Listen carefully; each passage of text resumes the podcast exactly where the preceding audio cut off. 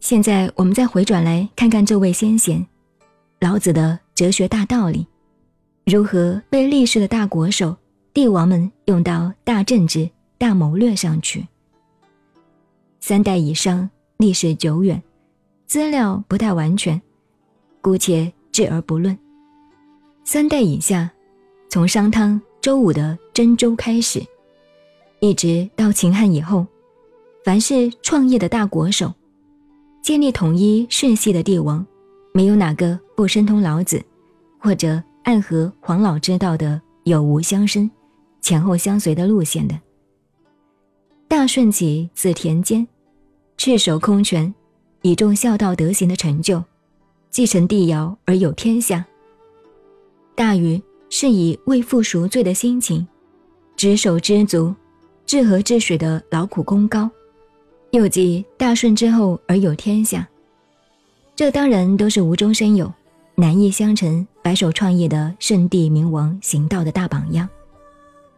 跟着而来的，汤以一吕之师，文王以百里之地，以积德行人为大谋略，因此而难易相成、长短相较、高下相倾、音声相和、前后相随，而有天下，开启。德治的长远规模，从此以后划分时代的春秋霸主们，都是走有无相生、难易相成、长短相较、高下相倾、音声相和、前后相随、权术纷争的路线，互争雄长。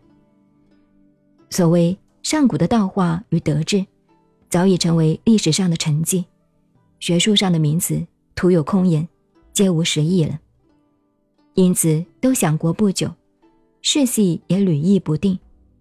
等次已降，秦始皇的蚕食吞并六国的谋略，汉高祖刘邦的手提三尺剑，起自草莽，降秦灭楚，甚至曹操父子的阴谋篡位，刘裕的效法曹瞒，以及唐太宗李世民的反隋，赵匡胤的黄袍加身，忽必烈的声东击西。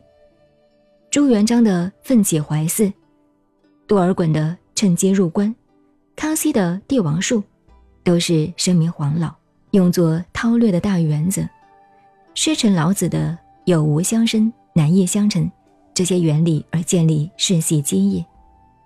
在这些历来大国手的创业名王当中，最坦率而肯说出老实话的有两个人，一个是曹丕。一个是唐太宗的父亲李渊，当曹丕硬逼刘邦的末代子孙汉献帝禅位的时候，他志得意满地说：“训与受禅，我今方知。我到现在才真正知道上古训语的禅让是怎么回事。”同一道理，当年李世民再三强迫他的父亲李渊起来造反，甚至不择手段。利用女色迫使他的父亲上当，李渊只好对李世民说：“破家亡躯，有辱为之；化家为国，亦有辱为之。要把天下国家变成李氏的世系，只好由你去做主；或者把我们弄得家破人亡，也只好由你去负责了。”其实，老子虽然说的是。天地间因果循环往复的大原则，但很不幸的，被聪明较快者用作欺世盗国的大阴谋，实在和老子毫不相干。老子实在不应该负此责难的。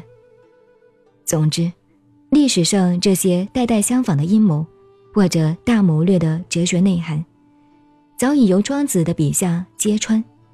庄子说：“窃钩者诛。”窃国者为诸侯，诸侯之门而仁义存焉。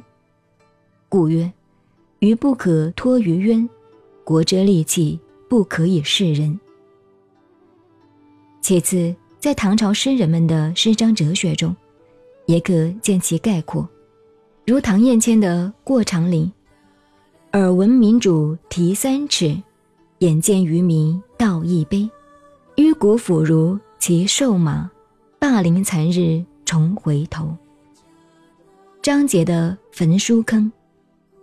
竹帛烟消地夜虚，关河空锁祖龙居。坑灰未冷山东乱，刘向原来不读书。又有毗陵登高，尘土十分归举子，乾坤大半属偷儿。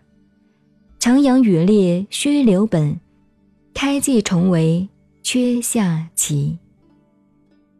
好的诗词文学都属于哲学的启示，所以孔子要儿子孔鲤学诗，并非是要他钻牛角尖去做一个诗人而已。了解了这些道理。当然也读通了《庄子杂篇》中的《道哲篇》，并非讽刺，同时也可知道石达开的“己自匹夫方见义，欲非天子不为龙”的思想。同样都是乾坤大半属偷儿的偷儿哲学所演变出来的。此外，在西方如罗马的凯撒大帝、亚历山大大帝、屋大维大帝。拿破仑等等，也都不出此例。虽然他们不知道东方有道家的老子，但东方有凡人，西方有凡人，人同此心，心同此理，如出一辙。如果说这些都是人类历史的荣耀，或者认为是人文文化的悲哀，也都无可无不可。但总不能叫老子背此黑锅吧，加以歧视道民的罪过。其实由道的演化而为德，德再演化为仁义礼乐，再由仁义礼乐演化为权术。正表示人类的心路历程，每下越旷，陷溺越深。但所谓术化的妙用，亦是有无相生，同出而异名。谭翘的话书论术化，便是很好的说明。如云。水痘可以下逆，楚康可以疗噎，斯物也。使之于人，又反用于人。法本无足，树本无状，失之于心，得之于相。阳为阴所伏，男为女所制，刚为柔所克，智为愚所得。也是用之，则钟鼓可使之雅。车孤可使之斗，妻子可使之改易，君臣可使之离合。万物本虚，万法无本，得须无之窍者，知法术之要乎？您好，我是静静找恩，微信公众号 FM 幺八八四八，谢谢您的收听，再见。